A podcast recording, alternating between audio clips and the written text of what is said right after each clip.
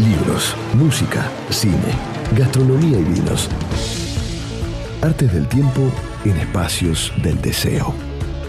Fin de fiesta. Cultura y placeres en la 1110. Con Luis Diego Fernández, Aki Tejerina y Fabián Couto.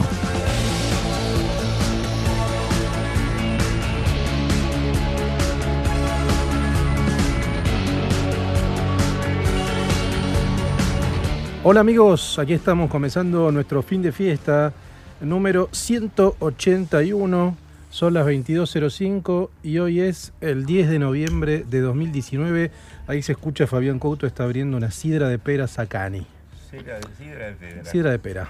1930 se llama. Espectacular.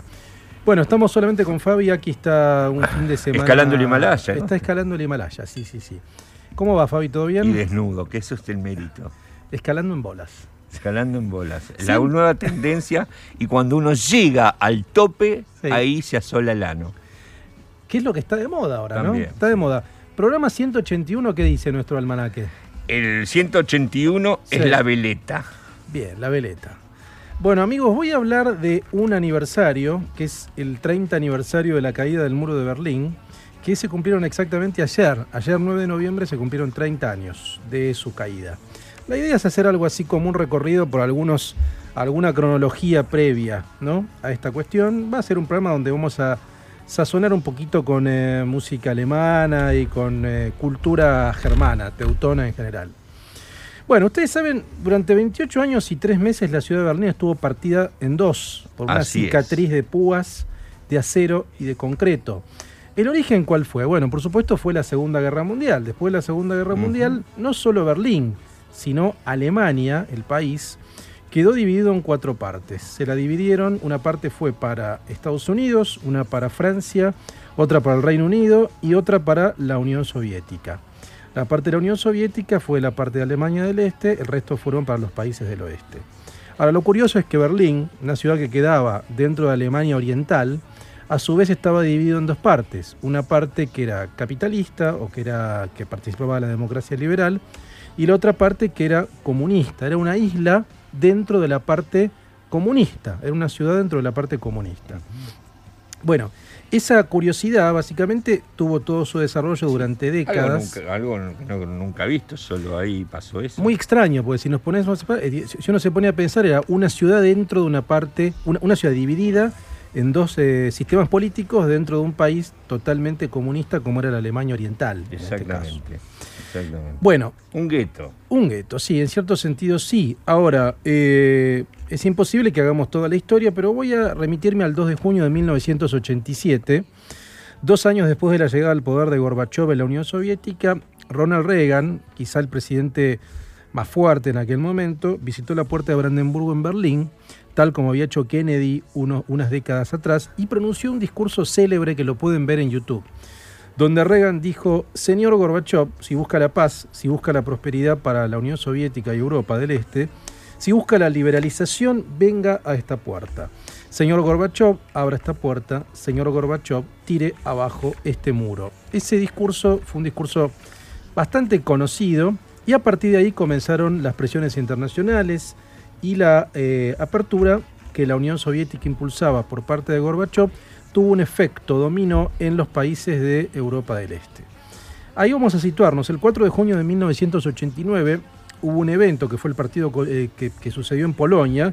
¿Qué es lo que pasó en Polonia? Bueno, que eh, básicamente lo que era el Partido Comunista perdió su mayoría legislativa y se dio el poder. Y el 26 de junio, Hungría rompió con el Pacto de Varsovia. Era la alianza defensiva formada por Moscú para contrarrestar a la OTAN. Bueno, cuando Hungría se va del Pacto de Varsovia, abrió su frontera con Austria en el pueblo de Sopron y ahí decenas de miles de alemanas del este que se encontraban de vacaciones o de viaje por Hungría aprovecharon esa oportunidad y cruzaron a Austria y de ahí pasaron a Alemania Occidental. Ese fue el primer momento donde eh, alemanes orientales pudieron pasar a Alemania Occidental vía Hungría y vía Austria. Esto fue el 4 de junio de 1989.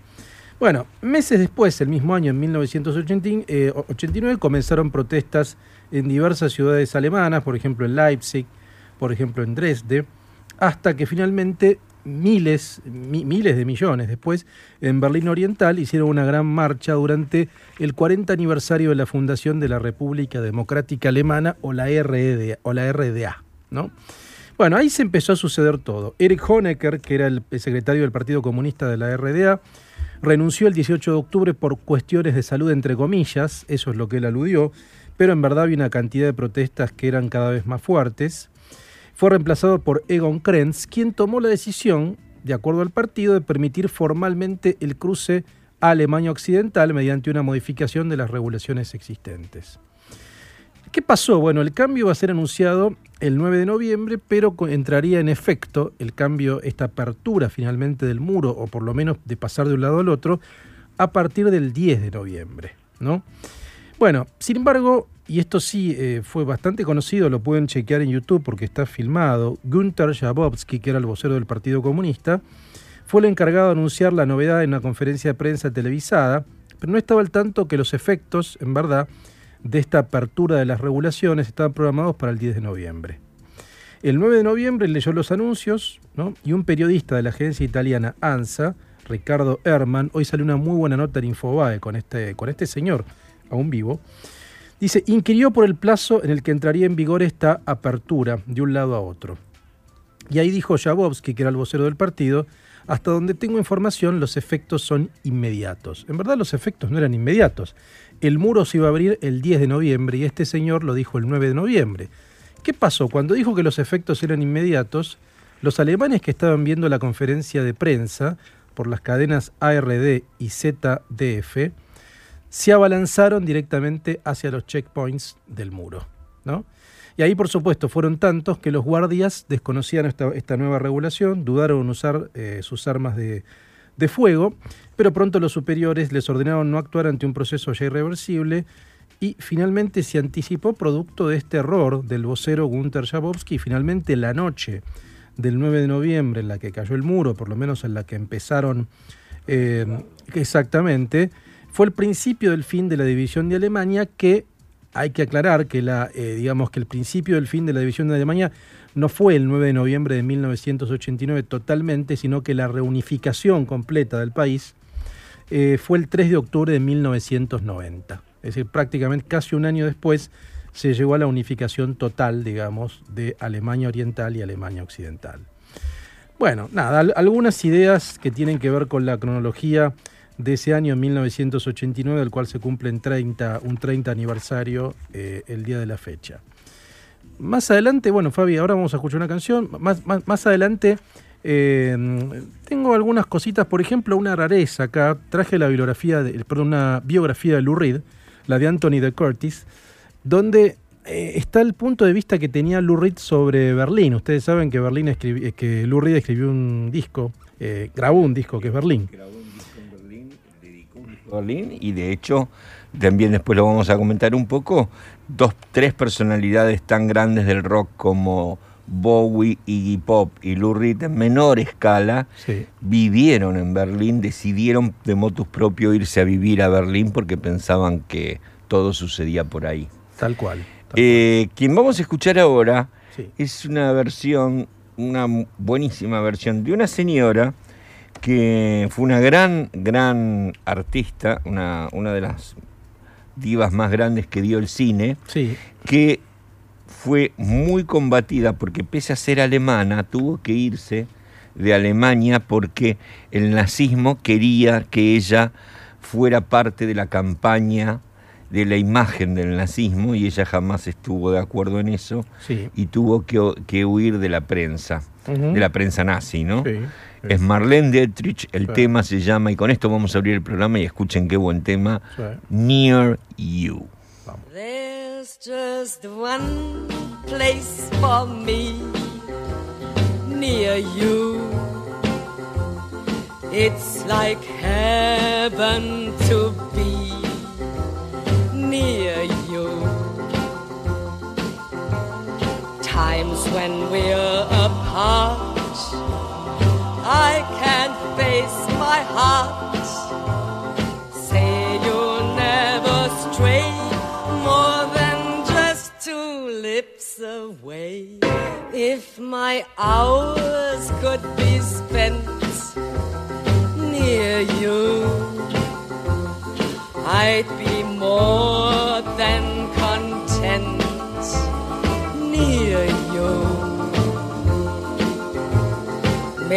my life worthwhile by telling me that I'll spend the rest of my days near you. There's just one place for me near you. It's like heaven to be near you. Times when we're apart, I can't face my heart. Say you'll never stray more than just two lips away. If my hours could be spent near you, I'd be more than content near you. Make my life worthwhile by telling me that I'll spend the rest of my days near you. Bueno, muy bien, acá estamos otra vez en fin de fiesta.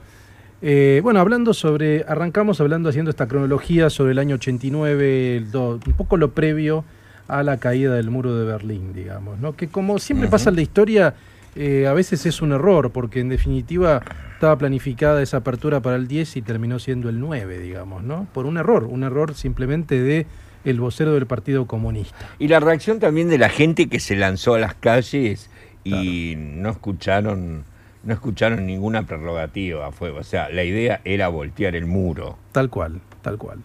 Bueno, tengo, como les comentaba antes, traje esta biografía de Anthony de Curtis de, de Lou Reed, sobre Lou Reed, que en algún- hace ya unos meses yo la comenté, pero por supuesto que no voy a comentar la biografía, simplemente quiero leerles un pasaje donde él habla sobre este disco, Berlín, qué es lo que dice sobre Berlín, qué es lo que dice Anthony de Curtis, que pensaba Lou Reed, etcétera, ¿no? Dice lo siguiente, hablando, obviamente está hablando de este disco que salió en 1973. Dice Anthony de Curtis, el muro, le dijo, representa lo que ocurre en la relación de los dos personajes del disco. Porque recuerden que era un disco con Caroline, había dos personajes, había una, una relación. ahí Es un disco que, tiene la particularidad que eh, Lou Reed no lo hizo, no lo interpretó nunca en vivo hasta poco tiempo antes de morir. Claro. O sea, es un, es un, un disco considerado uno de los más oscuros de él, de los más tristes de él y yo diría de los más románticos de él. Es excelente. En Berlín es mi disco favorito de Lou, Lou Reed. Tal cual. Y se cuenta una historia, hay una historia, una Sí. relación, digamos. Como una ahí. ópera. Exacto. Entonces dice, era puramente metafórico. No, perdón, el muro le dijo, representa lo que ocurre en la relación de los dos personajes del disco. Berlín, por supuesto, se hizo grande histórica y culturalmente durante los años de la Guerra Fría, en la juventud de Reed. Claro. En los tardíos años 40 se trataba de un punto de intermitentes confrontaciones entre el oeste y la Unión Soviética. Y para 1963 la ciudad fue el sitio del dramático Ich bin ein Berliner, el discurso presidencial de Kennedy, uno de los héroes de Reed. El alma de la ciudad dividida y la ausencia de una identidad clara arrastraban consigo un aire moralmente ambiguo. Un lugar donde mercados negros, intrigas internacionales, comercio de drogas y actividades con todo tipo de subterfugios posibles podían llegar a ocurrir. El presente era tenso, el pasado una película de miedo y el futuro algo desconocido y potencialmente aterrador. Berlín proveía a Reed con un diferente pero igual de seductor paisaje urbano imaginario, uno con poca provocación neoyorquina, más europeo y venido abajo por la historia. Todo esto produjo un álbum que carecía de los estoicos vítoris e invencible determinación que pueden apreciarse en incluso las más tristes historias de New York. Bueno, esto me interesa, ¿no? Que era una ciudad donde pasaban estas cuestiones que le gustaban mucho a Reed. O sea, eh, estos subterfugios, los lugares de intrigas, comercio de drogas, lo que tiene que ver con la marginalidad, con... eh, bueno, en verdad todos sus discos tratan un poco sobre eso, digamos, ¿no? Reed es un personaje que nunca olvidó su, sus raíces, o sea, y, y, lo marginal siempre tuvo un atractivo que él supo dotarlo justamente de hermosura, en cierto modo, ¿no? Y está buenísimo eso. Tal cual, O sea, tal cual. Esto que vos estás diciendo un poco y que marcó eh, el muro a, a eh, antes, 13 años antes de que cayera el muro, Bowie, que en ese momento ya era una personalidad, era una estrella y que empezaba a contar con mucho dinero a su favor, llegó a la ciudad alemana, alquiló una casa, la casa era en Schönenberg, Sí. y allí instaló primero a Iggy Pop, que era su ladero Sí. su amigo de correría, su pareja, lo que quieran llamarlo. Dice, cuenta la leyenda, que en Berlín Bowie descubrió que le gustaba tanto la cocaína que tomó hasta el infarto. Sí. Jugó a ser un poco comunista, jugó a ser nazi. De Sí. hecho, quiso a- eso. hacer una llegada, hizo una llegada a su show en Berlín en un viejo Mercedes-Benz que había pertenecido al Führer. Y hizo un puñado de canciones maravillosas, como Slow, por ejemplo. Y al poco tiempo, es, la gira era la gira de Station to Station. Sí. Y en- era, eso es el 76, ahí actuó por primera vez el 10 de abril en Berlín. Y Bowie estaba obsesionado aparte por otra cosa que también marcaba mucho al, al- al Berlín y al muro también, que eran los Kraftwerk. Totalmente. La banda, Sí, sí. la banda más dura de tecno duro eh, alemán. Y fue como, ahí fue cuando también invitaron a ir a Lou Reed a pasar un tiempo. Lou no se quedó mucho tiempo, ellos vivieron casi un año y medio, Lou, Claro. eh, Bowie e Iggy Pop. Pop, claro. Pero Lou se quedó un tiempo en el cual estuvieron de correrías y les gustaba mucho lo- la noche del cabaret alemán. Claro, claro. Sí. Eso se nota mucho en la estética de Lu, ¿no? Él, él toma bastante de la estética del cabaret, en, en algunos de sus To- discos, ¿no? Me Totalmente, totalmente. Sí. Y de hecho tenemos un tema que si este, no sé Sí. si vas a decir algo más vos. Sí, no, sí. Ya Vamos, estamos, ya estamos. vamos entonces Vamos a, un tema que refleja perfectamente la influencia que recibe Lu de su tiempo en Berlín Mm. y, y del cabaret y de toda esa cosa tan especial que ellos descubrieron a través de, de un travesti alemán del cual se enamora Sí. eh, Bowie y que los lleva eh, por la noche, por la noche, eh, Romy se llamaba así, Ujú. eh, Romy Hag. Romy Hag es quien le consigue el auto para llegar al concierto con el, con el famoso descapotable Sí. Mercedes-Benz de Sí. Adolf. Eh, escuchen esto, esto es Lou Reed haciendo un tema que se llama Good Night Ladies y que refleja en esta canción, y un poco escuchan, tratan de escuchar la, la letra de este tema, refleja la decadencia de la noche berlinesa y del cabaret. Good night, ladies. Ladies, good night. It's time to say goodbye. Let me tell you now. Good night, ladies. Ladies, good night. It's time to say goodbye.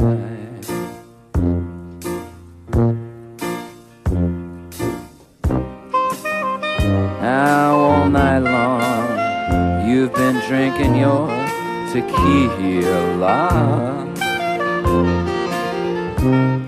But now you've sucked your lemon peel dry. So why not get high, high, high and good night, ladies, ladies, good night.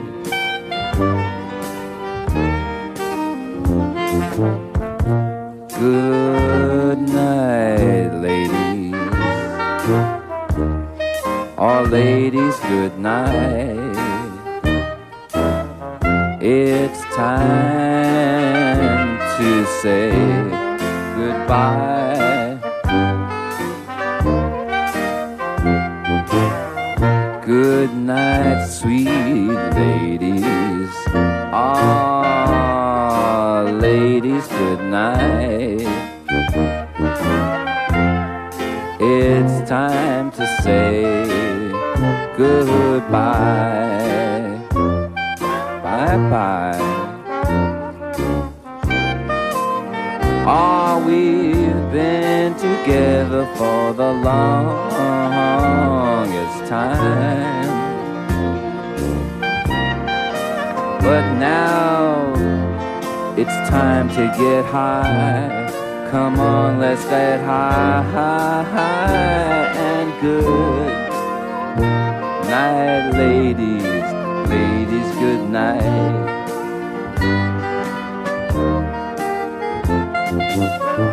Oh, I'm still missing my other half. Oh, it must be something I did in the past.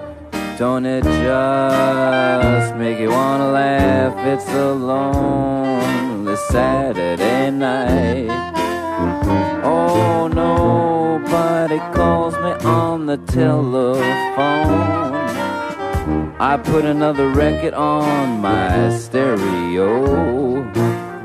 But I'm still singing a song of you. It's a lonely Saturday night. Now, if I was an actor or a dancer who was glamorous, then you know an amorous life would soon be mine. But now the tinsel light of star break is all that's left to applaud my heartbreak. And at 11 o'clock, I watch the network news. Oh, whoa, whoa. Something that you're really gone. You said we could be friends, but that's not what I want. Ah, anyway, my TV dinner's almost done. It's a lonely Saturday night. I mean to tell you, it's a lonely Saturday night. One more once, it's a lonely Saturday night.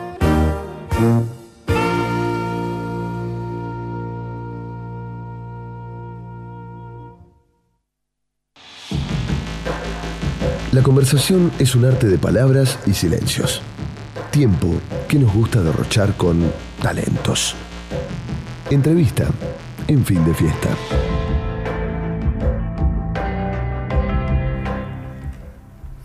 Muy bien, estamos en, la, en lo que está por comenzar a partir de la semana que viene, lo que sería la mm, Noche de las Heladerías, que ya es un evento muy conocido de Buenos Aires y más de este año en, la, eh, Buenos, Aires, en Buenos Aires, capital de la gastronomía. ¿no? Eh, el helado artesanal tiene muchas cosas a favor, como lo vamos a hablar ahora sobre este las cosas que, hace, por ejemplo, combatir el estrés, ayuda a la relajación, dormir mejor. Eh, si ustedes quieren, van a algunas cifras, el 83% de los argentinos consume helado artesanal y el, argentino es heladero. Con ese motivo eh, decidimos hoy charlar un poco con, con quien es el presidente de la Asociación de Heladeros, que es eh, Afadaya. ¿Afadaya está bien dicho? No, Afadia. Afadia. Afadia. Una corrección menor. Afadia, no, no está bien, porque no es fácil, por lo que Este, es Gabriel Fama, quien acaban de escuchar hablar, y que más que seguir presentándole, justamente vamos a meternos un poco en el mundo de lo que es las heladerías y la Asociación de Heladerías Artesanales de nuestro país, que empieza la semana del 11 al 17 de noviembre. Hola, ¿qué tal? Bienvenido. ¿eh? Buenas noches, bueno, gracias por la invitación y bueno. Un gusto, en serio. Eh, el helado abre puertas y abre, y abre, abre corazones, así que bueno. La, verdad que es uno de los postres, el helado, indiscutidamente más ricos y, y que todo el mundo... Es raro que alguien diga no me gusta el helado. Yo nunca escuché decir. Es raro. Es raro y no es, bien mirado. Y sí, generalmente. Y es raro, es muy raro. Y, generalmente esa persona por lo general tiene alguna pena en el corazón porque el helado que, no, nunca pasa por el aparato digestivo, sino va directo al corazón, lo que llena felicidad. Entonces, obviamente, es, de dudar de la persona que no toma helado. Y yo pensaba, ¿no? Hoy cuando estábamos esperando que vos vinieras, Gabriel que el helado quizás es una de las comidas que más se asocia a lo que son los recuerdos, porque la infancia está poblada de helados y de sensaciones de helados. O sea, cualquier chico que ha tenido, que ha tenido la suerte de tener una infancia feliz, de algún modo decirlo, el helado está muy asociado a eso. A mí, por ejemplo, me acuerdo en la quinta de mis abuelas, escuchar el sonido del heladero viniendo por las calles de tierra y se dormía la siesta, mis abuelas dormían la siesta en la quinta y yo ir a entrar a despertarlas y decirles, che, está viniendo el heladero. Claro. ¿Viste? Y, o sea, y así tenés mil recuerdos. Y eso es lo que vos decís del corazón, me parece, ¿no? Eh, eh, el, helado, tiene una trazabilidad en la familia y en la vida que es completa. Eh, en sí el helado, eh, porque a mí nos, pasa comúnmente en la, heladería, que te dice que la primera cita de novio fue ahí, que vine con mi nieto, que viene con mi hijo, que vine con mis amigos. O sea, el, helado, más allá de ser un postre, porque a veces uno eh, los postres los encuentra vacíos de contenido, que es el helado es un alimento, que es rico, que es sano, es natural, que es nutritivo. Claro, es cierto que también es un alimento. Que es, un alimento y no es un alimento menor, porque bueno, obviamente... No todos los postres son alimentos. Claro, y está hecho con, con, leche fresca, con crema de leche, tiene nueces, almendras, fruta fresca, que para las distintas edades, a veces para los más chicos cuando no quieren tomar hoy el vaso de leche en la cantidad de vitaminas, proteínas, el helado lo suplanta y también a veces pasa con la, a la gente mayor con sus inconvenientes de dentición, eh, también el helado ah, ayuda a veces a suplantar una comida, porque a veces nos pasa gente mayor que viene y me dice, yo ya cuando vienen estos días más agradables que lo pueden hacer de manera rutinaria, Tal cual. ceno helado. Y, bueno, y el tema también tiene que ver con... ¿El helado podría reemplazar una dieta alimenticia? Digo, no digo que sea sano hacerlo, ni, ni pero digo, por los que por las nutrientes que tiene como alimento en sí mismo, un helado podría ser parte de una dieta nutritiva. Eh, sí, si uno, si uno, en realidad siempre como para toda dieta tiene que haber un equilibrio. Y, Bueno, sí, estaba eh, pensando eh, eso. Sí, en, el, caso de este tema del equilibrio, a veces el helado tiene un determinado mito con respecto a las calorías, que como dije antes nunca pasa por el aparato digestivo, pero vamos a suponer que el helado falla, que se no va al corazón y va al aparato digestivo, supongamos que es raro, pero que pase. y la idea, digo, un helado de fruta tiene aproximadamente de calorías porque tiene leche fresca y tiene azúcar y, agua. Eh, tiene un contenido de calorías de aproximadamente de 120, 130 calorías por cada 100 gramos.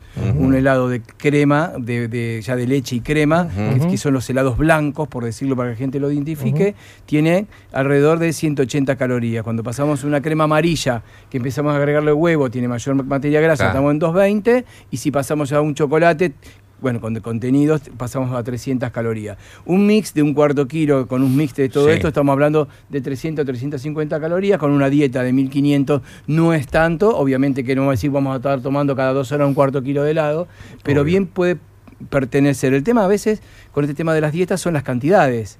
y a veces prefiero eh, comer, un producto de calidad en menor cantidad, pero asegurarte que realmente sea un alimento. Bueno, por eso también estamos hablando y justamente vos sos el presidente de una asociación como esta que lo que hace es nuclear a los helados artesanales, que habla ya de por sí en el hecho en la calidad que hay en un producto que es artesanal, que no es este digamos. Con procesos industrializados. Tal cual. Tal cual. Eh, te puedo invitar, eh, estamos tomando una, una sidra de sidra, Sacani. ¿Quieres probarla? Bueno. Dale. Y de paso, ustedes quieren eh, hacer un recorrido. Por supuesto.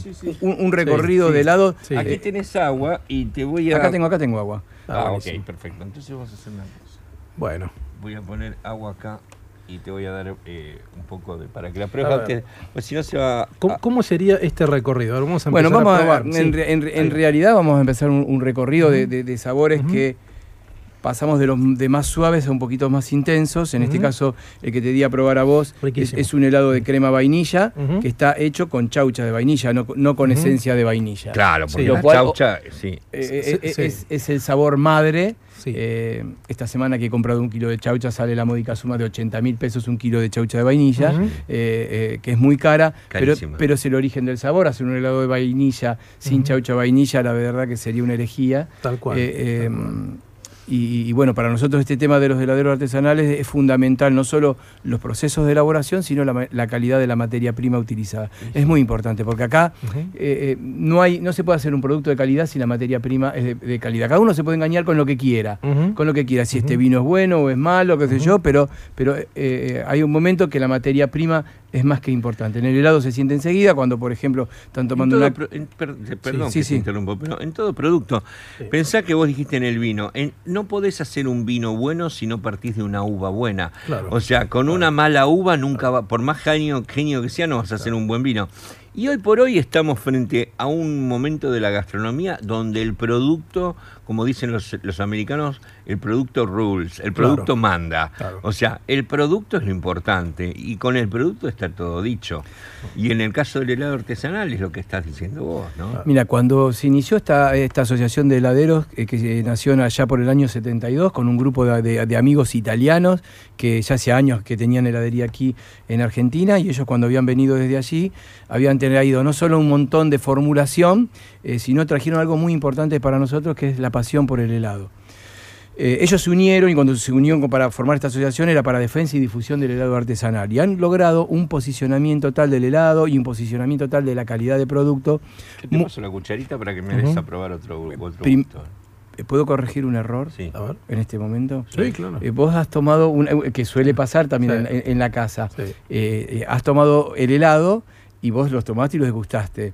Si tu, tu cucharita pasa de nuevo al pote, va a ser una contaminación con lo que vos tenés. Entonces, como, como, como parte de lo que hace hoy la Asociación de Heladeros, que es la parte que en un momento iba a contar también, que no se nota, es este tema de la seguridad alimentaria. Bien, ¿Sí? muy bien. Pero bueno, eh, vayamos a, lo que tiene que ver con la historia, que tiene que ver con la historia, y, después volvemos también a la seguridad alimentaria, que tiene que ver con un paso importante para nosotros. Te tenemos a vos como presidente de la asociación, que vamos a decir que eh, la, la, la, AFADIA, AFADIA, es la Asociación Fabricantes Artesanales de Helados y Afines.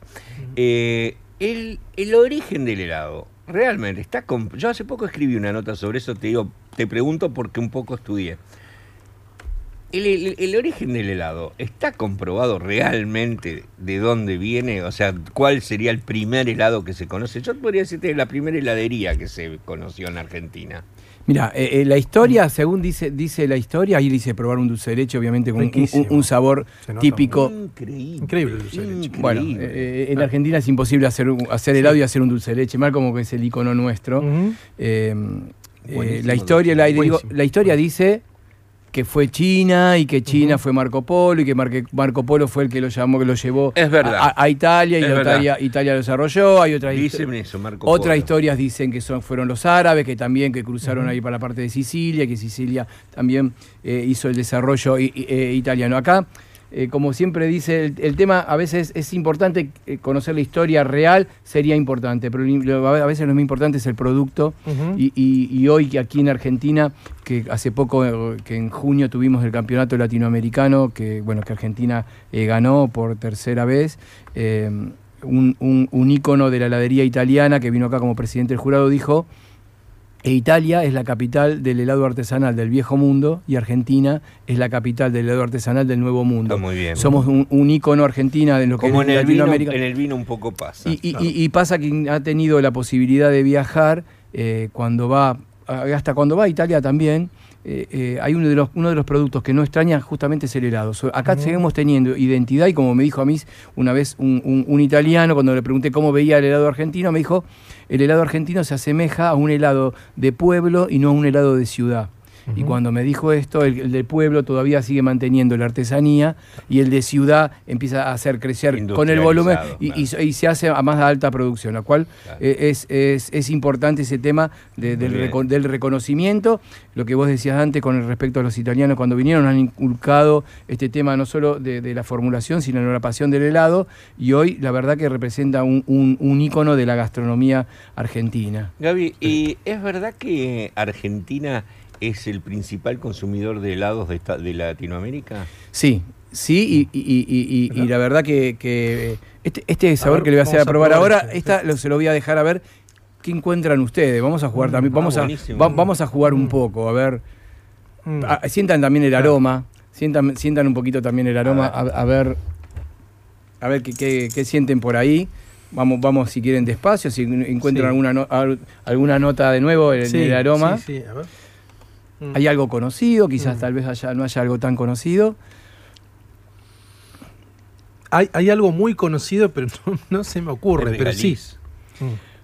Hay, hay algo de ahí. Especiado, algo especial, no sé. Es por ese especiado. lado, Especiado. claro. Es especiado. Mm. Este eh, es un, un- Orozú. e- este es un, es un sabor que es un sabor de té negro Mirá. que tiene Claro. canela, tiene jengibre, Canela, tiene clavo de olor, tiene y lo que Clavo vos de decías olor, tiene, sí. tiene anís, Claro, Ani. anís, tiene, cual. tiene pimienta y lo que es es, Ese es el té chai. es el té chai. Claro, es el té, es el té buenísimo. chai hecho helado, es el conocido chai latte, Excelente, es es el conocido chai latte. Sí. eh, eh, en donde, bueno, hoy también jamás íbamos a pensar que, que- que iban a haber negocios especializados en té. Sí. Sí. Era impensado hace, no sé, Sí. Sí, no mucho, no 10, hace 15, mucho. 20 años. Sí. Era impensado, también impensado que, que heladerías tradicionales vendan helados de té. Ujú. y, y como también, bueno, pero eso es más, es más porque ahora en enero... Inés bueno, Bertón, que es una de las principales Sí. referentes en el té artesanal y Ujú. con su philosophy, creo que no tiene más de... Y hay una carrera meteórica Sí. impresionante, pero creo que no tiene más de 15 años de carrera. eh, tal muy rica la sidra de pera. Muy Muy rico. rica. Interesante, ¿no? Sí, es, Interesante, es interesante, un, un- Claro. un- un producto distinto y, y se nota también la calidad del producto. Muy, muy bueno. Así sí, que sí, bueno. sí. Estamos hablando de una sidra de alta gama. ¿eh? De alta, muy, muy, De alta y se, gama. y- y se- siente, se percibe.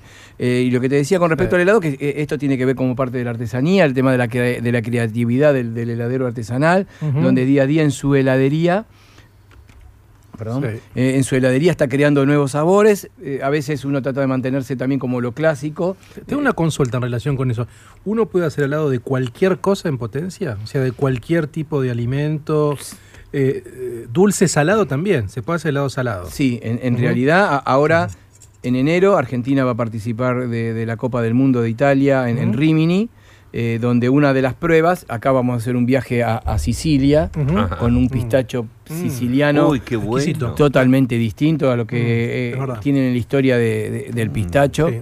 que tiene una calidad, que es muy, Sí. tiene un valor muy alto, Mm. pero en, en el paladar es otro sabor. Es distinto. otro sabor O completamente. sea que me hizo acordar a mí a los canolis. Mm. Bueno, los, can- Claro. lo- hay los canolis sicilianos, son, Sí. son hechos con pistacho, y bueno, obviamente que, que si re- se remite a eso, como la otra vez hace poco, un, un italiano que vende productos italianos, productos de heladería, que, me, que venga a mí a Qué decirme... placer los helados que estamos probando, en serio. No, la verdad que están, calidad eh, es abrumadora, bueno, Alta, abrumadora. alta calidad. Muchas gracias. Bueno, eh, esta es, eh, obviamente es de una determinada heladería, pero en cualquier heladería artesanal, no solo de la ciudad de Buenos Aires, sino de todo el país. En cada rincón hay un heladero artesanal que no solo sabe hacer helados muy bien y que le pone eh, muchísima eh, pasión. Y con respecto a lo que decías vos del helado salado, una de las competencias es hacer un helado salado, que en este caso en particular la consigna es eh, hacer helado con queso provolone, Mm. ¿sí? Y, y- y Yo de- lo he, pro- pero he probado helado de queso provolone cuando fue el aniversario de los 100 años de Santa Rosa. Ah. A lo mejor tuviste oportunidad. No, no tuve oportunidad, me hubiera gustado que me inviten, así que en el próximo No. lanzamiento acuérdense de mí.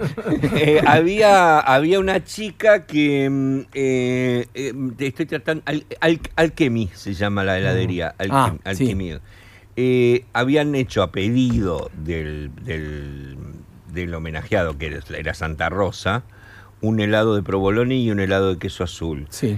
El de provolone era excelente. Eh, eh, estas competencias a través de la Asociación Sí. de Heladeros, digo, eh, en el campeonato Claro. latinoamericano que hicimos acá, como es parte de la competencia, nosotros desde la asociación obviamente enseñamos también todo este tema de la capacitación a nuestros socios para que aprendan todo esto, porque hoy, como hace poco en la asociación vino un- un- un- un- una heladería de sesenta y pico de años, un señor de 80 años, a aprender nuevas tendencias, lo cual Qué bueno. era bien. impensado, era impensado. Y, y bueno, y tenía sabores de palta, de jamón crudo, eh, de, de remolacha con hongos de pino, la verdad, una, va- una variante Qué terrible. bueno. Claro. vamos a hacer. que, mm, perdón, mientras- Sí, este, ¿y qué opinas de los helados de vino? Que eh, hay algunos como de Torrontés, de Malbec. ¿Has probado alguno bueno? M- Mirá, nosotros como asociación hace, hace ya un tiempo venimos haciendo este otro viaje a Italia, eh, un poco más al norte, con la, con la, la avellana del Piamonte, Absolutamente.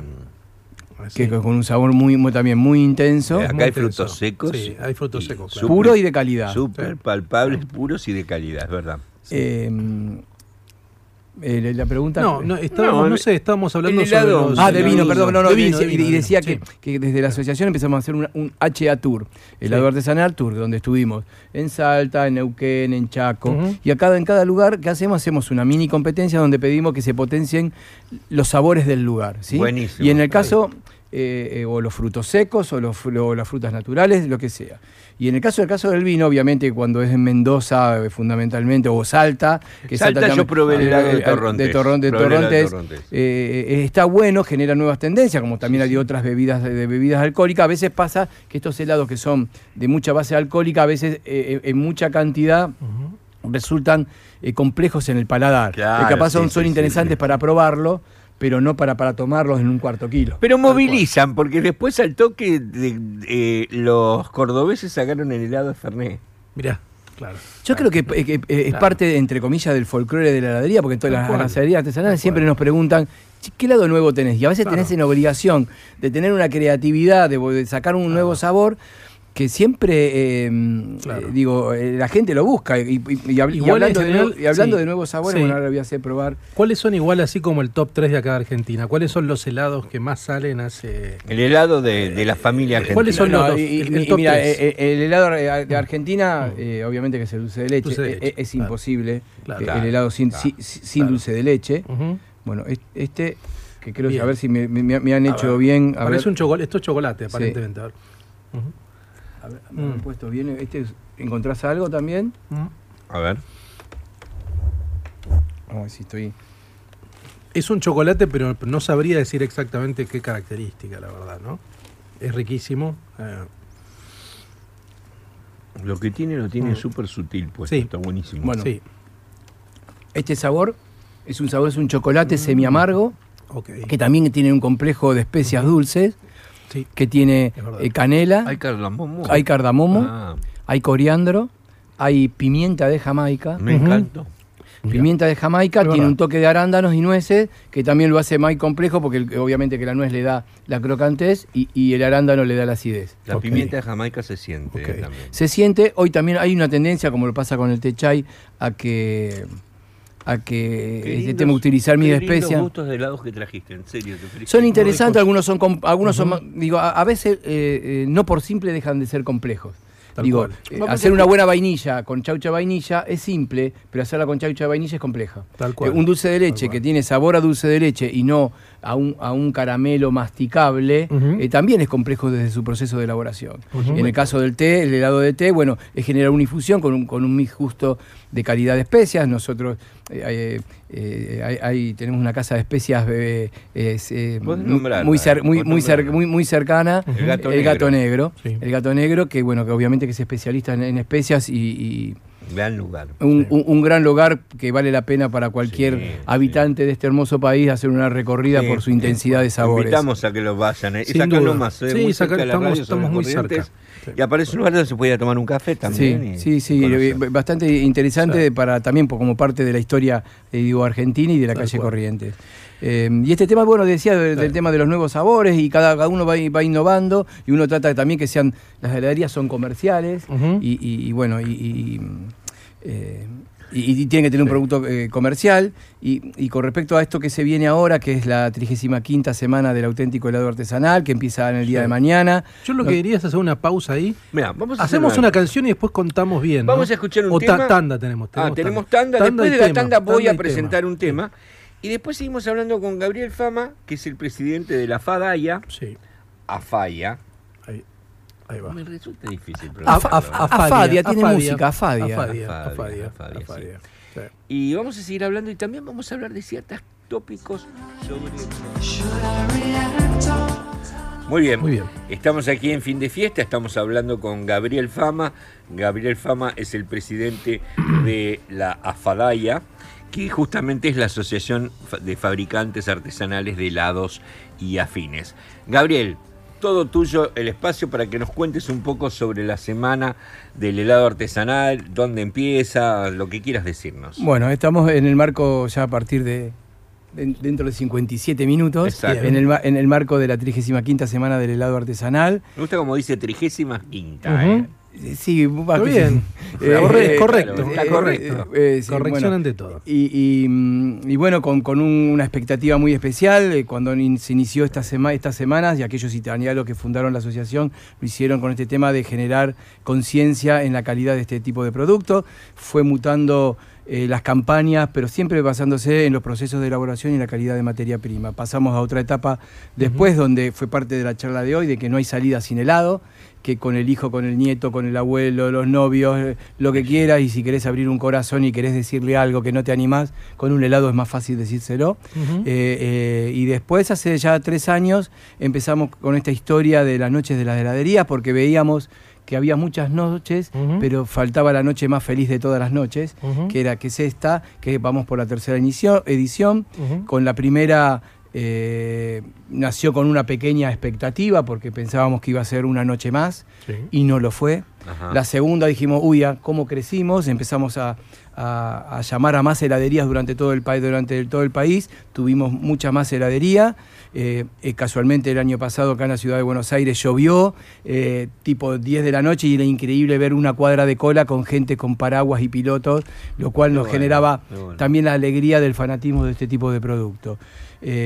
Estamos en la tercera edición, ya hay gente que, nos están diciendo que van a acampar, que ya se compraron bolsas de dormir, ah, con, muchas historias de, estas muy lindas para nosotros. Y después, es que Despierta fanatismo. despierta fanatismo. Eh, tenemos más heladerías en todo el país, en todas las provincias hay una heladería. Para saber cuáles son el listado de estas heladerías pueden entrar en www.lanochesdelasheladerías.com.ar o artesanosdelafelicidad.com.ar. Artesanos de la felicidad. Buenísimo.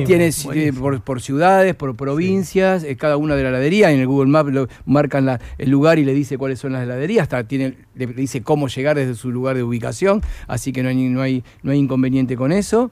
Tenemos una promoción especial para el jueves 14, a, de las, a partir de las 19 horas, de un cuarto kilo y de medio kilo al 50% de su valor. Estas heladerías asociadas y adheridas, algunas tienen las dos promociones, algunas eh, alguna de ellas, pero la idea es que recorran la heladería. Cada heladería artesanal de cada barrio tiene una impronta, tiene una calidad, eh, tiene una calidez también eh, de atención que lo que hacemos es que la recorran.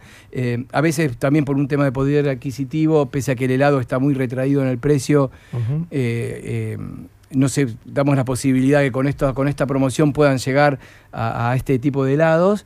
y, como aún dicen, a veces nos pasa, por ejemplo, mañana vamos al, a, lo de Margarita Barrientos, a los piletones, eh, y cuando nos ven llegar a los chicos dicen, uy, ahí como va, hacemos repetitiva esta acción, nos dicen, ahí vienen los helados ricos, que a veces este tema de que más allá de la humildad y de poder hacerlo, saben reconocer un producto de calidad. Qué bueno eso, que los chicos puedan reconocer eso. ¿eh? Sí, nosotros hace años que estamos con, también con mucho, con, no solo con, con, con comedores, también con los hospitales, hacemos Vamos también a, la Fundación Garrahan, a, la Fundación Garrahan, vamos a la Casa del Teatro, vamos al Hospital Elizalde, al Hospital de Niños, vamos... Está eh, bueno, porque claro, un helado lleva felicidad.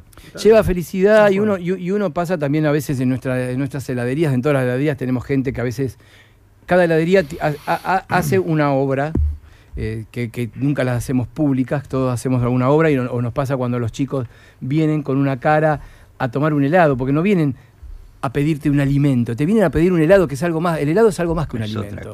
es, otra cosa. Y, a veces, eh, eh, una vez le, dije a un chico, ¿pero por qué siempre venís acá a pedirme? Y él me dice con esa cara y con esa mirada profunda, eh, una mirada profunda, me dice, porque el tuyo es el más rico. Y el tuyo es el mío, es el de él, es el de ellos, es el de cualquiera, y es el más rico. Y, que esta cosa que produce el helado, que capaz no produce cualquier otro producto de la gastronomía, eh, para nosotros la verdad que es, más que interesante. Y, y, nos da mucha alegría, y nos da mucha alegría tener este producto, y cada heladero artesanal quiere escuchar la música cuando el cliente sale y te dice, me quedé enloquecido con, aquel sabor. Y es parte de la historia, digo, del helado y de la pasión que tenemos en la elaboración del día a día. Buenísimo. Buenísimo. Y una cosa que me quedé pensando, ¿no pensaron así como, porque son dos alimentos que hablamos recién de desatar pasiones, ¿no? La pizza y el helado, por ejemplo. ¿No pensaron, así como la pizza tiene el recorrido por las pizzerías, el tour por las pizzerías que hacen todos los años? En Se llama Musa 5K, una cosa así. sí, que son 5 kilómetros por las pizzerías. ¿No pensaron en hacer un recorrido así? Por, con las heladerías? Mira, eh, yo conozco a la, Cámara de Pizzería, que soy, soy amigo de ellos, eh, soy amigo de quienes organizan los 5K de la MUSA. nosotros como a veces tenemos este tema de, como asociación que generar nosotros los recorridos tienen que ser con todos no con algunos. Claro, Entonces, como asociación, porque nosotros lo que difundimos es difundimos para todos. Entonces, si queremos generar un recorrido, tenemos que generar un recorrido con todos, no con algunos. Sabemos que algunos tienen mejor o menor impronta, lo sabemos. Eh, como todos, igualmente, cada heladero artesanal, cuando le decís, probá mi dulce de leche, cada uno hace el mejor dulce de leche. Y cada uno hace el mejor chocolate, y cada uno hace la mejor vainilla, pese a ser distinta. Pues, pero pese a ser distinto. Y en realidad, eh, muchas veces nos planteamos con esto, por eso también en, las noches de las heladerías van a tener un recorrido, que si quieren hacer un recorrido por los distintos lugares, que cada uno se genere ese recorrido. No nosotros desde la asociación hacerlo. Eh, eh, en cada ciudad también nos, ha pasado, por ejemplo, que en Mar del Plata, que es un, ícono de, de, los italianos como ciudad. ciudad hay muy eh, buenas heladerías. Hay muy buenas heladerías, bueno, pero este año, por mayo, eh, firmamos un convenio con el ente de turismo, lo cual hace una valorización no solo de productos, sino también del trabajo hecho por la Asociación de Heladeros, en donde nos llamaron para firmar un convenio para, eh, no solo para profesionalizar un poco más a lo, que, a lo que tiene que ver con las heladerías, porque nunca nadie llegó al tope del conocimiento, siempre hay algo más para aprender. Eh, sino también para generar este tipo de campaña de valorización de productos. Nos pasó con ellos, nos pasa con el resto, con este tema del HA Tour que estamos haciendo y que vamos a tener un crecimiento a lo largo del, país para, para, para valorizar el, helado artesanal. Eh, y, y, es por eso que en realidad nosotros representamos a todos. Hay heladerías que a través de estas campañas de ciudades como Rosario, como Santa Fe, como Pergamino, como Santa Fe, como, eh, digo, vuelvo a repetir, como Mendoza, como San Juan, como Jujuy, como Salta, que se han unido porque más allá de las diferencias y hasta a veces de las competencias, en el momento de difundir somos todos iguales. Y, esa es la idea y el concepto como asociación. Gabriel Fama, presidente de la FADAIA. Eh, nos ha acompañado, se inicia la, semana del helado artesanal. Gracias por venir, gracias por la degustación que nos hiciste, que guiada, que estuvo muy buena. Y vamos a escuchar un tema para despedirnos eh, de Gabriel, nosotros continuamos. Eh, esto es Pink Martini y el tema se llama Now I'm Back.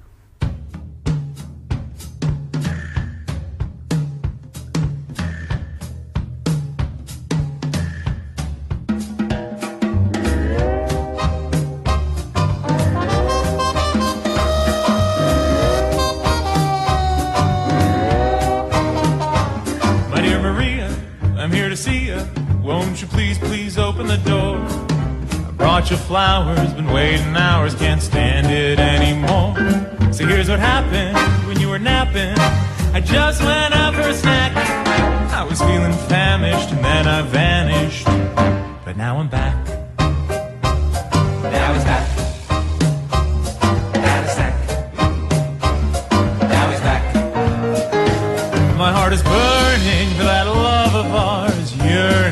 That sea of stars. Let me in so I can prove to you that no one else can love you, girl, the way that I do. Oh, how I miss you. I wanna kiss you and hold you close from dusk until dawn. So let's just make up, and when you wake up, I promise not to be gone. You know I love you, dream only of you. So please, please cut me some slack. I went away just a couple of days, but now I'm back. That's.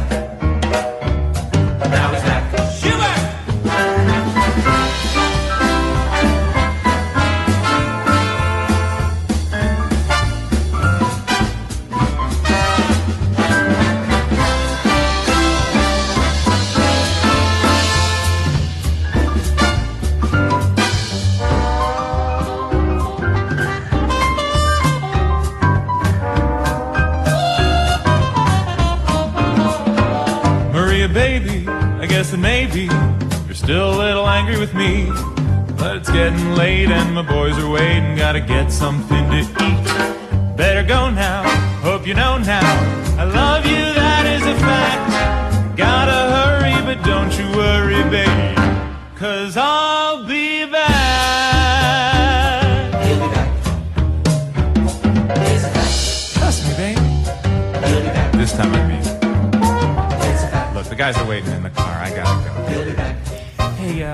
Bueno, 23-13, seguimos acá en fin de fiesta. Nine back. Sí, sí. Nine back. Bueno, Todo el tiempo dice el coro. es verdad, es verdad. Eh, Linda noche, sí. la noche de las heladerías artesanales. Sí. Eh, el otro día estuve justo en Palermo pasando música en Sheldon Sí, y ahí hay una disquería muy famosa que se llama Miles. sí, Y en Miles justamente eh, era la noche de las disquerías. sí. Entonces Sí. había muy buenos vinilos a muy buen precio. A buen Claro, precio. claro. Y hablando de eso, ¿por qué ah, se genera una convocatoria con esto, la noche de, la noche de- del Sí. otro? Decinos, a- contanos vos, Luis, que tenés algo para contarnos sobre una otra noche que se viene especial, Se otra noche temática. Otra noche temática. Lo que se viene es la noche de las librerías, ¿no? Eh, arranca a las 18 horas hasta las 22.30 aproximadamente. Durante toda la calle Corrientes, se va a cortar la calle Corrientes y hay una serie de livings que se arman ahí. También en algunas librerías, obviamente, sobre la calle Corrientes y hay entrevistas públicas, hay mesas redondas. Quiero comentar algunos de los eventos que van a darse la noche de las librerías. Yo voy a estar, comento, voy a estar entrevistando, yo no soy el protagonista, voy a entrevistar a Tomás Abraham a las 20.30 en el Living María Elena Walsh, que va a estar acá en ¿Dónde es Paraná y? Cor- Corrientes y Paraná. En la esquina, ahí van a armar una suerte de living Ah, para que la gente escuche a Tomás Abraham. Yo lo voy a entrevistar, vamos a hablar sobre sus lecturas y todo eso. Eh, viene, por ejemplo, ¿saben quién viene? Eh, un señor que se llama Lol Tulhorst, que es el cofundador de The Cure, es el baterista de The Cure. Parece Claro, que totalmente, sí. Tolhurst. sí. Y hay una chica que lo entrevista, no, un chico, perdón, Maxi Martina, no, no, no conozco, lo, lo entrevista. Va a hablar, aparentemente hay un libro que sacó, no sé si sobre The Cure o algo así, pero va a comentar sobre su Pero libro él de The sigue Cure. siendo el baterista de The Cure. Sí, sí, sí, pero viene en calidad de autor. Claro. Viene en calidad de autor de un libro. Y de hecho está bueno también porque yo le preguntaría sobre el nuevo disco de The Cure, Sí. que todavía no vio la luz, pero que se- según Robert Smith es el mejor disco de la historia, el que viene. Tal cual. Quiero comentar una charla que va a dar un amigo que es eh, Leandro Lozada, a hablar sobre Maquiavelo y las ideas políticas argentinas en el Living Silvino Campo. Muy actual eso. ¿eh? Está bueno. A las 20 horas, ahí va a estar eh, Leandro. Y una, una charla que va a dar Esteban Feune de Colombia sobre Manuel Peralta Ramos. Ah, sobre sí, que Federico sacó Manuel el Peralta libro, Ramos. sí, sí, Porque él tiene el libro este del infinito al bife. una personalidad para mí, Sí. una personalidad súper atrayente la de Federico Peralta Ramos, un bon vivant de los años 70, de familia de abolengo, dejado de lado por su locura. Sí. Va a hablar Esteban Feune de Colombia. Él sacó este libro, que es una biografía coral sobre Peralta Ramos, Mm. que publicó Caja Negra. Va a estar ahí a las, eh, a las 19. Bueno, hay una cantidad también, hay, hay otras charlas de filosofía por el grupo El Pensadero. Hay un montón de, de- de- de- de charlas y de conferencias. Métanse en la noche de las librerías y ahí van a ver todo el programa. De las 18, todo, todo gratuito, obviamente, hasta las 22.30 del próximo domingo. ¿no? Muy bien, vamos a un tema. Vamos. Esta señorita es un, es un gran tema y es un gran tema. Después les decimos después del tema si recuerdan de qué película era la, la principal canción. Esta es Amy Mann haciendo One. Okay, Mr. Mix.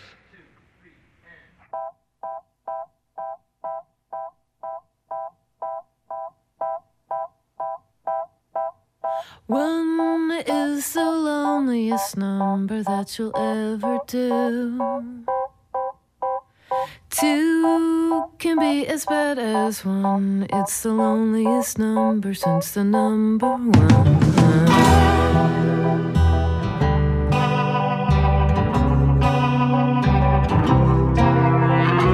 No is the saddest experience you'll ever know. Yes, it's the saddest experience you'll ever know.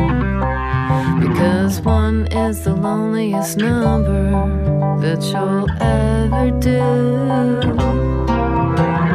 One is the loneliest number that Bueno amigos, 23-24, seguimos en fin de fiesta. Vamos a volver después de este, de este intermezzo de helados. Y de la noche de las librerías y la noche de las cederías al tema de Berlín, al tema del Sí. muro de Berlín. Te quería, te Sí. quería agregar algo que justamente había estado, había estado recopilando. Yo estuve en Berlín muchas veces Sí. y bueno, la verdad que hice algunos paseos, este, como te contaba, por ejemplo, el Museo del Horror, que el Museo del Horror en realidad lo que podés ver es como todos los intentos que la gente hizo para poder atravesar el muro y que fueron fallidos. Obviamente hacer un intento fallido de atravesar el muro significaba la muerte, ¿no? Tal cual. Eh, pero, por ejemplo, el muro medía 43 kilómetros en Ujú. total, Sí. eh, la altura de 3 metros y medio, la, el ancho que llegó a tener era entre más o menos 3 metros. Sí. Lo que hizo, por ejemplo, piensen ustedes esto, como si pasara en Buenos Aires que al construir un muro se cortan 12 líneas de transporte público, Sí. 193 calles Sí. separan familias, Claro. se lo vigilaba con 302 torres, Sí. 12.000 soldados dedicados al muro, vallas metálicas, alambres de púa, ¿no? Este, y murieron en total tratando de cruzar el muro unas 600 personas Sí. y más de 100.000 intentaron y no Cruzarlo, pudieron cruzarlo, ¿no? Eh, la separación, Claro. piensen que duró 28 años, 2 meses Claro. y 26 días. Pero vos pensás también en esa locura de que cuando dividieron había familias que se quedaban unas de un lado y Y otras la del abuela quedó de un lado y los nietos del ese otro. Es el tema, que era sí, absolutamente sí. arbitrario. O sea, Sí, porque no te permitían. No te cual. permi- ah, Tal el cual. momento en que se, di- se decidió erigir el muro, no te permitían mudarte. no, no. Tenías no, que, no. ya que quedabas donde estabas. No, no. Absolutamente, por eso digo, generó ese tipo de divisiones familiares. Sí. Y después el muro también, como lo comentábamos, fue una suerte de catalizador del arte. Los discos que comentábamos de Lou Reed, también muchas películas. Pensemos la cantidad de películas, por ejemplo, ahora me acuerdo de las salas del deseo de Wim Wenders, que tenía que ver con el muro. Más recientes, Goodbye Lenin, La vida de los otros. A mí la que me gusta mucho es esta, que es, es La vida de los otros, que tiene que ver con la Stasi. Habla de sobre el servicio secreto de la RDA, cómo te espiaban lo que ellos llamaban el control total. O sea, Total. te hacían unas operaciones psicológicas como gran estas, por película ejemplo. esa, gran película, eh. pero gran- gran actor la historia, claro, un tipo que era un agente de la Stasi. sí. Te hacían este tipo de operaciones. Entraban a tu casa y te movían los muebles y se iban. Entonces vos entrabas, todo aparentemente estaba normal y veías el sillón corrido. ¿Sabes la psicopatía que te generaban con eso? Entonces, los tipos querían producirte la idea de que ellos tenían el control. Ellos cuando querían entraban, se iban, te sacaban un libro, te movían la biblioteca, te movían en la mesa, te corrían la cama y se iban. Era la idea de que te controlaban hasta el último detalle de tu vida. Es una de las cosas más eh, en lo que sería el espionaje, es una de las psicopatías más fuertes las que genera. Yo, yo leí sobre eso. terrible. O sea, el hecho de que si vos tenés el control de tu casa, te das cuenta que una fuerza extraña, que no entendés cómo entra a tu casa, te cambia, te altera el orden de las cosas. Tal cual. Lo cual era muy psicológico eso. Es muy psicológico Es muy y muy psicológico. psicopático, porque la idea cuál es? La idea es que ellos tienen el control. O sea, que nada está en control tuyo, sino que todo está en control del Estado. Entonces, si el Estado quiere, se mete en tu casa, te corre la cama, te saca la correspondencia. ¿Y eso qué producía? Bueno, que vos te cuidaras. Bueno, hay una cosa, por ejemplo, que Disciplina. yo también, cuando fui por primera vez a Alemania, eh, me llamaba mucho la atención. La primera vez que fui, el muro había caído hacía muy poco. Eh, que yo decía, ¿por qué todas las empresas, por ejemplo, la Mercedes-Benz, tienen terribles, que son muy lindos, muy llamativos, Sí. terribles logos en la punta de sus edificios? Por ejemplo, Claro, el círculo cual. de la Mercedes-Benz y todo eso. Sí. Lo hacían, el capitalismo lo hacía para que la parte pobre, por así decirlo, la parte comunista, Sí, vieran a través del muro sí, imágenes donde solo veían logos gigantes en el cielo. claro, claro. claro. Entonces estaba, porque, porque Hewlett Packard tiene, todos los edificios tenían como tremendas esculturas con sus nombres para que se permitieran ver desde el otro lado del muro y dijeran, mira, ahí está la Mercedes-Benz. Claro, claro. Y, Y sí. sigue, todavía sigue estando eso. Es cierto también, reconozcamos los que, los que hemos estado en Berlín, que la zona más copada para Sí. vivir hoy por hoy es la parte que estaba eh, En la parte oriental. oriental, Claro. sí, sí, sí. Hoy es como la zona más cool. Sí, súper Claro, claro, claro. Y bueno, porque tiene eso, ¿no? O sea, yo nunca estuve en Berlín, es una ciudad que quiero conocer realmente. También lo que me han dicho, lo que leí una vez, que vos eso me lo podés ratificar o rectificar. Dale. Me dicen que es una ciudad muy poco iluminada, Berlín. Que está como medio a oscuras. Es cierto, eso, subiluminada, ¿no? Medio Sí, eh, fantasmal, ¿no? Eh, Sí. Eh, la noche en Berlín es cierto que tenés todo el tiempo que atravesar espacios en donde hay cierta oscuridad. Claro. O sea, yo, por ejemplo, estaba en un hotel muy bonito y importante la última vez que fui, muy cerca del KDB, que es el, el- el- uno de los shoppings. Cuando digo shopping en el sentido del KDB está todo bien porque es un shopping donde, eh, por ejemplo, es el, ma- el espacio, creo que acá lo hablamos, el espacio más grande sobre gastronomía que hay en Europa y demás. Pero, por ejemplo, para caminar tres cuadras desde mi hotel hasta el KDB, que yo a veces iba a cenar ahí, pues convenía ir a cenar ahí porque Sí. en calidad es increíble, puedes comer cualquier cosa del mundo y estaba bien. Sí. Solo que cerraba a las 8, ¿no? Sí. O sea, tenías que comer antes de las 8. Muchas veces eh, atravesaba cuadras que eran oscuras. Claro, claro. Eran claro. oscuras en un lugar como si Sí, dijera sí. en Sí. pleno Recoleta. Sí, sí. Sí, sí, les gusta Muy la oscuridad eso, un poco. claro. Sí, sí, sí, sí, les gusta. Y de hecho me acordé, ah, me estás haciendo acordar algo. El viaje que yo hice en un remis hasta el aeropuerto, que me iba a las cuatro y media de la mañana de Berlín a Barcelona, Sí. era total. Una boca de lobo. Una boca de lobo atravesar Berlín a las cuatro y media de la mañana. No sé por qué será eso. Qué. Otra cosa muy particular, el aeropuerto, si empieza a funcionar el primer vuelo a las 6 de la mañana, no es que no están trabajando dentro, pero el aeropuerto, el aeropuerto lo cierran como una casa. O sea, los que van a viajar, si llegás muy temprano, como fue mi caso, que Mm. mi abuelo era a las 4 y media y yo llegué a las 3, Ujú. Tenés que quedarte afuera hasta que viene alguien y abre la puerta del aeropuerto. Qué rareza eso, ¿eh? Sí, sí. Muy raro. Está afuera, Claro. tiene como lugares Claro. para estar afuera, Claro. pero también estás medio en una oscuridad de un bosque tipo Palermo sentado, hasta que abren, hasta que lo abren. Extraordinario. Sí, sí, sí. ¿Vamos a una canción? Bueno, dale, vamos a una sí. canción. Lo que escuchábamos antes, Sí. eh, que era Amy Mann, el tema One, si mal no recuerdo, a lo mejor alguien nos lo puede decir, yo creo que era el tema principal de la película Puede ser, puede me, ser. me parece, puede me ser, parece. Eh, vamos a, a un tema muy particular. Eh, esta señora se llama Laza de Cela. Laza de Cela vive en Francia, es mexicana y habla, hace música que se ha usado mucho en películas como road movies. Sí. Y el tema que vamos a escuchar está buenísimo y hace una referencia a todo lo que implica el desierto.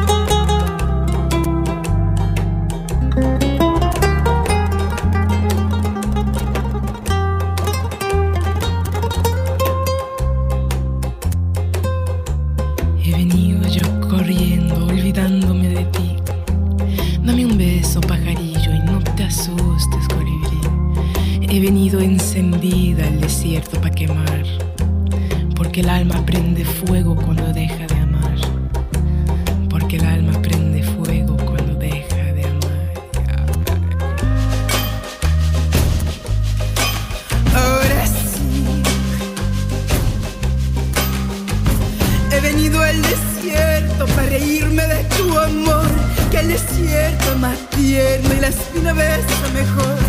He venido a ese centro de la nada para gritar que tú nunca mereciste lo que tanto quise dar.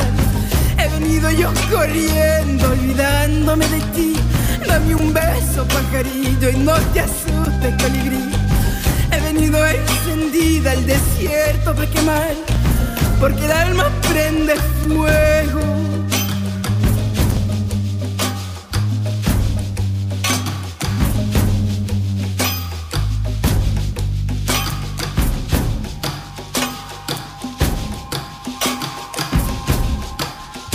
Bueno, estábamos hablando fuera de aire sobre el timbre de voz de esta cantante. Sí, es buenísimo. ¿No? Sí. Es una cantante que, de hecho, eh, bueno, vive en Francia, es como una, una especie de mm, Sí. diva, eh, Laza de Cela. Ha, ha cantado con grandes artistas como Los Lobos, por ejemplo. Sí, sí. Eh, sus temas son muy de road movie, bueno, han Tal cual, escuchado esto. tal cual. Y habla de, de cosas así como he venido al centro de la nada, de, refiriéndose al Sí. desierto y demás. Y yo es algo que yo siempre lo Claro. pensé y que me encanta, el hecho de que se parece el tono de voz, podría serlo, solo que sería escuchándola. Eh, eh, Lía Cruzet, Sí, es muy parecida a Cruzet. Lía Cruzet. Alía. Cruzet, puede Es ser. muy parecida. Lo que pasa es que uno está acostumbrado a escuchar a Lía en un contexto haciendo de unos cumbia. temas tremendos, realmente, claro. por lo menos para mí horribles de Claro, cumbia. claro. Pero si Lía Cruzet, que coinciden Sí. muchos músicos conmigo, que tiene una gran voz, Sí, cantar este tipo de temas estaría buenísimo. Estaría Sí. buenísimo. tal cual. Em, ¿qué, qué a No, nada, algo? que quería comentarte, eh, ¿estás viendo algo interesante en cine, series, algo que hayas visto hace poco? Mira, em, la verdad que estuve viendo eh, un poco, debo reconocer este tu influencia, Sí. eh, la película esta que no, esta serie sobre cómo Ah, empieza el Mindhunter, Mindhunter. Que la comentamos. Sí, acá. la comentamos acá mucho bien, y la verdad sí. que está muy buena. Está muy bien, Muy está muy buena. bien. Quiero ver la parte de Manson, está lo de Manson, ¿no? Está lo de Manson en la temporada Sí. 2. Sí, ya sí, está sí. eso. Sí, sí, sí, está la temporada Sí, bueno, número 2. quiero ver Ahí eso, está. pero la verdad que recomiendo. Es una gran serie, es muy buena serie. Yo quiero comentar que creo que la. Me parece que la mencionamos en la, en la pasada, en la, en la otra emisión. Succession, una serie que se llama Succession que está en HBO, no está en Netflix. La sucesión. Claro. Que la verdad que yo ya venía leyendo hace bastante sobre esta serie y ya la terminé de ver eh, ayer. Son dos temporadas de 10 capítulos de una hora, o sea que es un poco extensa. Pero el altísimo nivel de guiones que tiene esa serie. A ver, es la historia Mira. de una familia. Es una familia de la alta burguesía de New York, millonaria. Eh, el, el- como el centro de la familia es el padre de. La alta burguesía neoyorquina sí. es muy complicada. Y sí. No fam- sí, las familias se matan. Son familias, es una familia disfuncional, Claro. millonaria, donde el capo es algo así como un Don Corleone, que es el dueño de un conglomerado de medios, que está una torre, y obviamente el problema cuál es, bueno, en la sucesión, por quién va a ser el que va a heredar ese- esa gran empresa. Entonces tiene, Claro.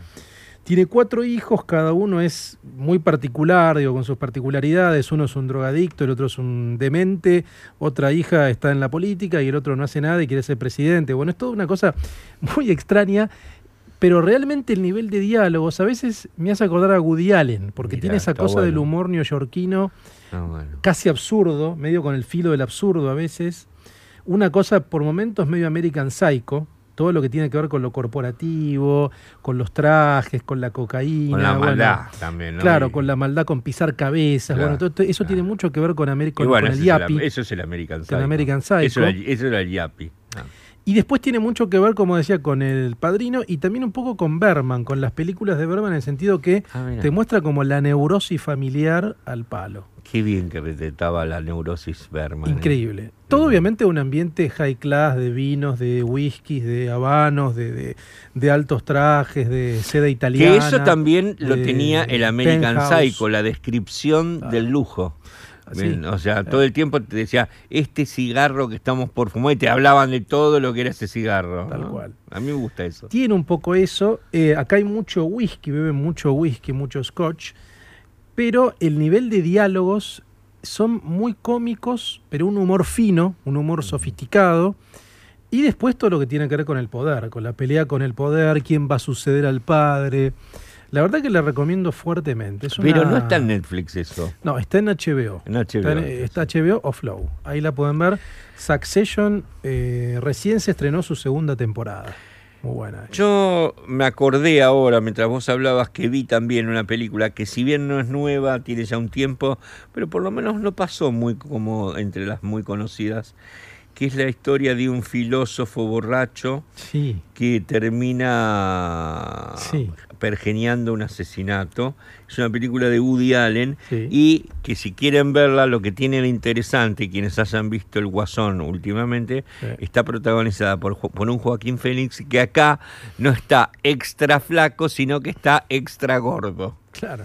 O sea, Estamos con panza, de hombre, irracional. hombre irracional. Sí. Sí, sí, es muy Sí, buena. Está muy bien. Muy Bueno, bien él, el personaje de. Viene bien a colación porque se estrenó este jueves la, la- la última de Woody, que se llama Una noche, no, un día lluvioso en New York, una cosa así, que tuvo muchos problemas Ah, para estrenarse porque está producida por Amazon y con este problema de las denuncias de acoso, bueno, que al final no hay ninguna sí. prueba firme porque la verdad que Woody Allen no tuvo ninguna condena desde el punto de vista judicial. Pero bueno, eso ocasionó que le bajaran los contratos y eh, finalmente se estrenó después de un año y medio, una cosa así. Dicen que no es una gran película de Woody Allen, pero todas las películas de Woody Allen tienen cierto estándar eh, mínimo, ¿no? Así que bueno, esa está en el cine. Pueden Ya ver está en el cine. Sí, ya está. Se llama, creo que una tarde lluviosa en New York, una cosa así. sí. Ah, muy bien. A mí Sí. me gusta. Siempre me sigue gustando ver a Woody. Es un clásico. Es un Todos los años uno sabe que se estrena la película de Woody Allen y la va a Después a lo mejor vos me- a ver, no, después no, pero digo, a lo mejor me puedes informar. Hay una película que la están vendiendo como la precuela de, de Shining. Y ya están los afiches sí. en la calle. Sí, no sé si como la, no sé si la precuela o la o la Creo la continuación, no sé bien. la. Precuela. Puede A- ser. Alguien me dijo ayer, Sí, sí, es la precuela eso que vos Sí, viste. sí, sí. Tiene que ver obviamente con la continuidad de. Pero es un director conocido. No pude ver, vi no sé quién ¿no? la dirigió. Doctor Sueños. se Doctor llama, Sueños, sí. sí, exacto. Y obviamente tiene- está basada en, en el libro de Stephen King. Sí, Sí, sí. No sé quién la dirigió. Me tienta, No sé. pero también me da miedo, porque The Shining sería opacar demasiado Shining hacer una porquería si fuese Y viste, así. siempre son proyectos ambiciosos, ¿no? ¿Cómo retomas una película de la década del 70 con ese Nicholson endiablado?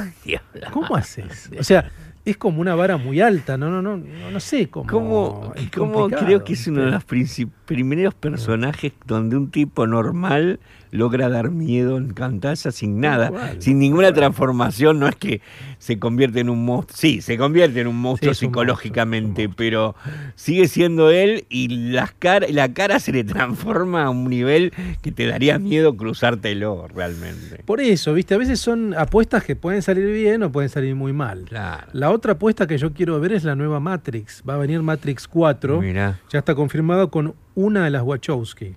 Bueno, ahora son, son las hermanas Las Wachowski. hermanas Wachowski. Eh, creo que va a ser Lily Wachowski la que va a escribir la película y la van a empezar a filmar. Aclaremos, son año. los hermanos Wachowski Claro. quienes hicieron las primeras Matrix, se convirtieron ambos en mujeres. Sí. Hicieron la transición al género femenino. género femenino. Y ahora son. eh, una de ellas es Lily Wachowski, que va a dirigirla. Y viene el cast original, o sea, viene Neo, viene Ke- Keanu Reeves como Neo y viene Carrie Ann Moss como Trinity. Los ¿Cómo dos están adentro. Era muy linda. Muy Lo linda. que pasa es que quieren aprovechar. Viste que Keanu Reeves otra vez está en la cresta de la ola. Sí, con, no. eh, con la serie esta John Wick, con, ¿Quién la- no con las películas estas Sí, de acción, sí, está la está rompiendo, entonces va a volver otra vez en la, en la, en la creme de la creme. Ayer te conté que hace poco vi un video en, en internet donde una señora iba en el subte y se levanta un tipo y le dice, siéntese señora, le cede el asiento y era Keanu Reeves. Viajando en subte en Nueva York, que es normal que, que, Sí, sí. que alguien viaje. Bueno, hablando justamente de un tipo con el suceso, con todo el, el exceso y el suceso que ha tenido Keanu Reeves, lleva una vida normal, justamente este tema que lo hizo Iggy Pop en su momento donde su vida para nada era normal, hoy lo rescata Durán Durán. El tema se llama Success.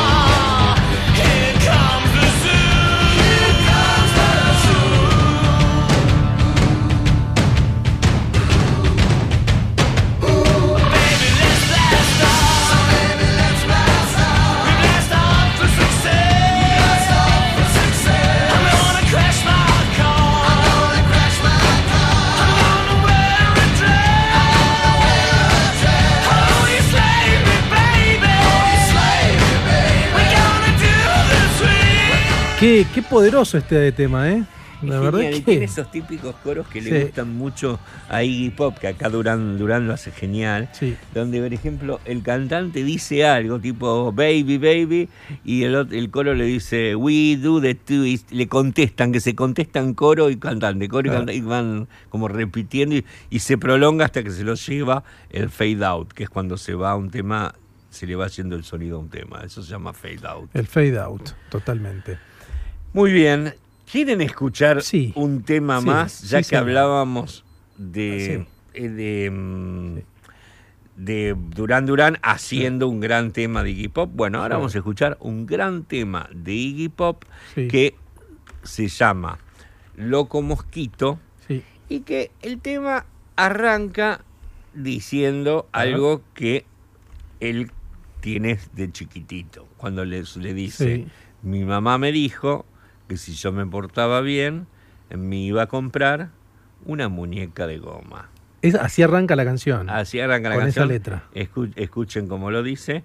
Y el tema habla de el loco mosquito. Loco mosquito es porque él dice que siempre era, fue tan loco y molesto como un mosquito. A ver. Vamos a escuchar. My mama told me if I was goody that she would buy me a rubber dolly. I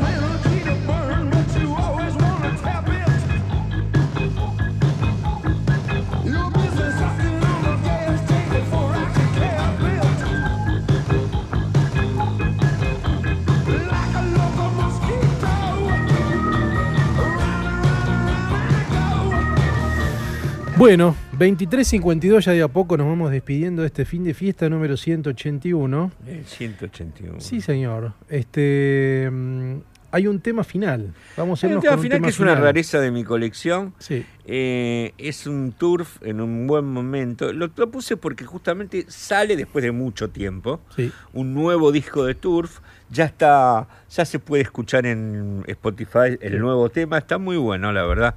Joaquín Levington es un, es un, es un hacedor de éxitos. Es un compositor de, de- de hits muy es buenos. un compositor ¿eh? de hits, sí, de- en el rock and roll, sí, Sí. y aparte Sí. es nuestro eh, Ian Gallagher, más o menos. Tiene una cosa mod, ¿no? Una Sí, cosa es medio mod, mod. sí. Eh, vamos a escuchar para despedirnos Sí. Turf haciendo Casanova en una particular versión porque es acústica pero con brases.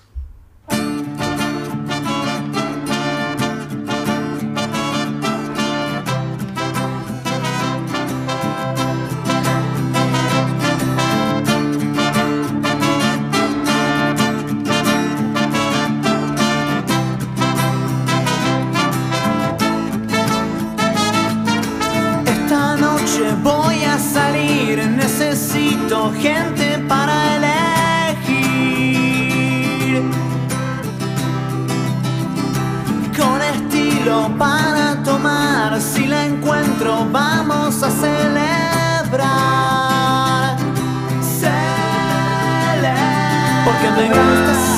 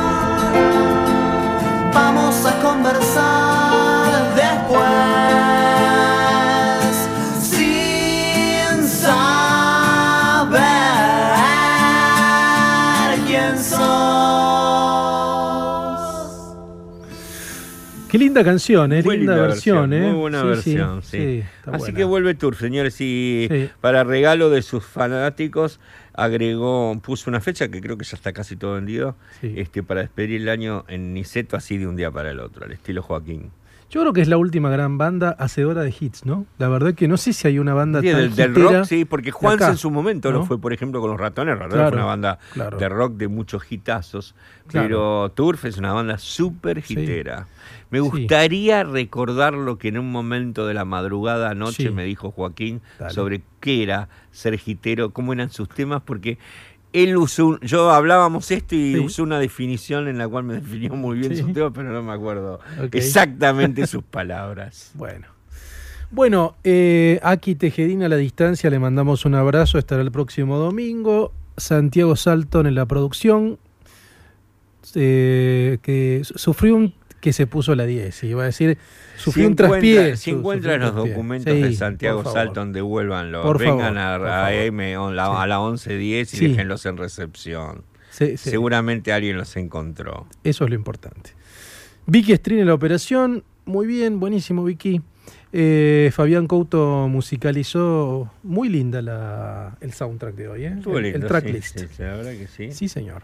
Muy bien el maestro heladero. Que La verdad que. Muy lindo programa. Bueno, Luis Diego Fernández, amigos. ¿eh? Ma- Maga Coan en la locución también. Ah, sí. cierto, Sí, sí. señor. Bueno, amigos, nos escuchamos el próximo domingo. Hasta el próximo fin de fiesta. Chau. Chao.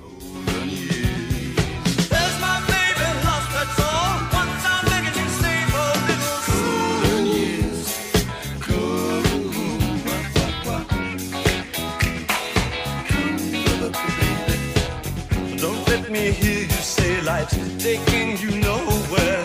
Angel, come with the baby, run for the shadows, run for the shadows, run for the shadows.